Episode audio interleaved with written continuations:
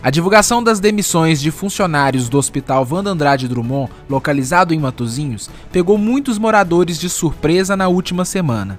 Em uma entrevista exclusiva ao Por Dentro de Tudo, Alexandre Diniz e Meire Vitor, gestores da unidade, explicaram a situação e garantiram que o hospital não vai fechar. A decisão foi tomada para realmente não fechar o hospital. Então esse risco não existe, é risco zero.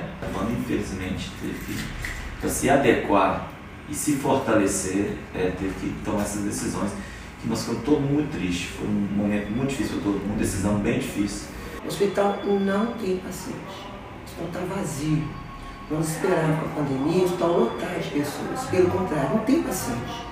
Então, não tinha manter um hospital, uma pagamento fixa por mês, sem ter receita. A nossa receita maior é o SUS. O SUS não cobra despesa fixa por mês não cobrar folha de pagamento dos médicos e dos funcionários.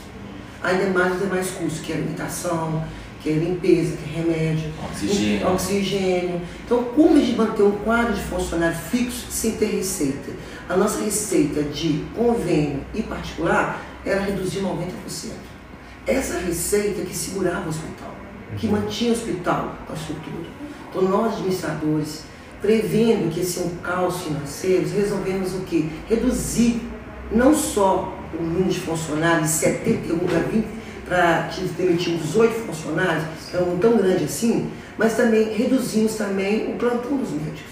É. Então nossa, nossa redução não foi só com funcionário, foi em geral, é médico, funcionário, é, limpeza, tudo e, e vai baixar em cadeia. Se caso tiver demanda com certeza os que foram demitidos vão voltar a trabalhar conosco. Uhum. A matéria completa sobre a situação financeira e as demissões de funcionários do hospital você encontra em nosso portal www.pordentrodetudo.com.br.